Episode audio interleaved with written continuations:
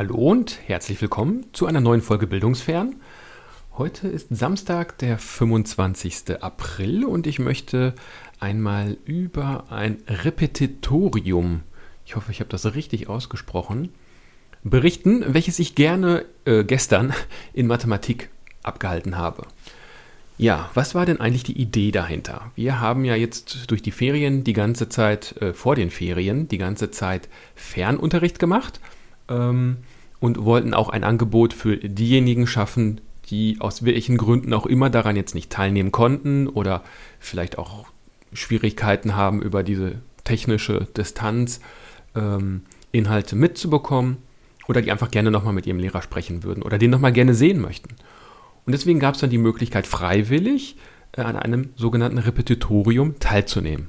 Das Ganze lief ähm, wie folgt ab. Wir haben für verschiedene Fächer einzelne Tage uns äh, rausgeschaut, in denen wir dann Räume ähm, vorbereitet haben, in denen dann maximal acht Schüler plus eine Person äh, drin Platz gefunden haben.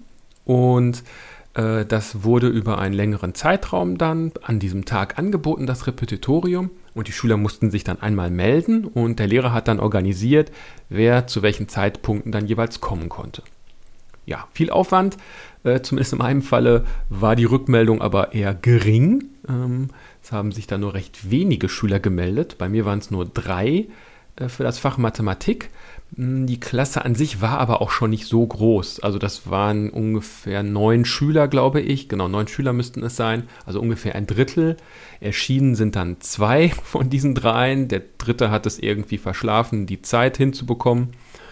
Und die beiden Schüler, die da waren, das waren auch extrem leistungsstarke Schüler.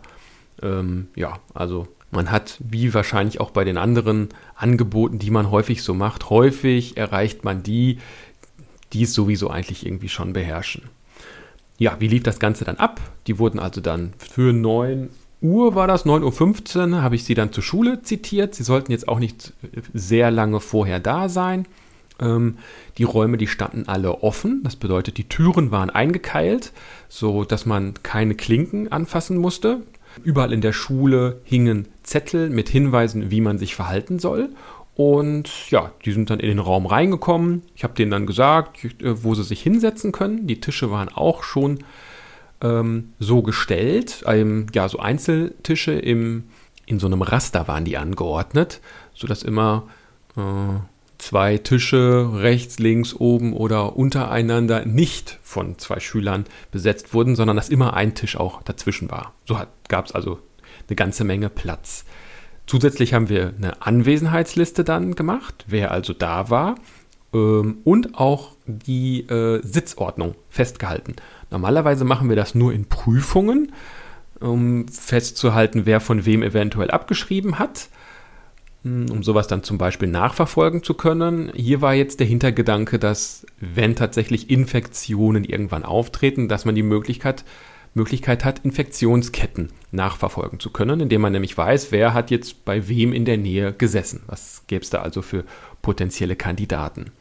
Pausen waren auch nicht vorgesehen, sondern man sollte dann eben ja das in der Zeit dann hinbekommen. Das hat auch eigentlich ganz gut geklappt. In meinem Falle gab es zu Übungsaufgaben, die ich reingegeben habe, noch die ein oder andere Frage. Hm, dann haben wir die gemeinsam durchgerechnet ähm, da war ich auch am Überlegen, wie ich das jetzt mache. Das sind dann so, ja, Gedanken, die kommen einem ja irgendwie sonst nicht. Ich gebe dann eher dann auch schon mal einem Schüler einfach mal so einen so Whiteboard-Marker in die Hand und bitte ihn vorne da was zu skizzieren. War mir dann aber auch unsicher, ob ich einfach da so ein, ja, diesen Marker weitergeben soll oder nicht und äh, habe hab dann spontan einfach entschieden, dass sie mir das zurufen und äh, dass ich das dann einfach an der Tafel anschreibe, was sie mir sagen.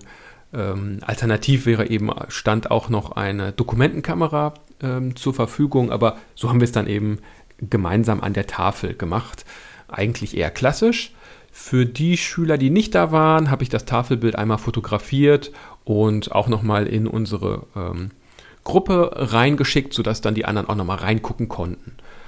Der äh, eine Schüler, der nicht da war, der hat sich dann noch gemeldet, ähm, auch wieder über über diese äh, Microsoft Teams äh, App, da ist auch so eine Chat-Funktion drin, hat er eben gesagt, dass er das verpennt hat und hat sich nochmal entschuldigt.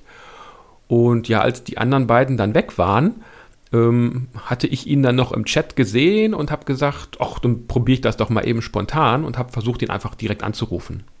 Das hat auch soweit ganz gut geklappt.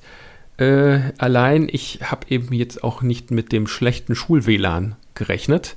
Da gab es nämlich deutliche Einschränkungen, vor allem was wohl mein Audio anging. Ich weiß jetzt aber auch nicht, an welcher Stelle da jetzt latenzverschlechternde Konfigurationen vielleicht eine Rolle gespielt haben. Das ist natürlich etwas, worauf man einen Schul-WLAN nie in irgendeiner Form konfiguriert. Also wenn überhaupt dann äh, nach Bandbreite oder Durchsatz oder sowas. Die Latenz spielt aber eigentlich nie eine Rolle.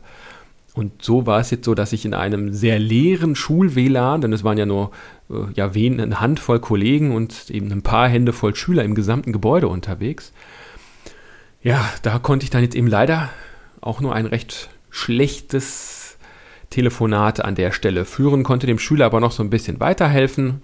Zumindest hat er das gesagt und ich hatte auch den Eindruck, dass er jetzt noch die letzten Tage ein bisschen nutzen kann. Die Prüfungen fangen in der nächsten Woche dann an.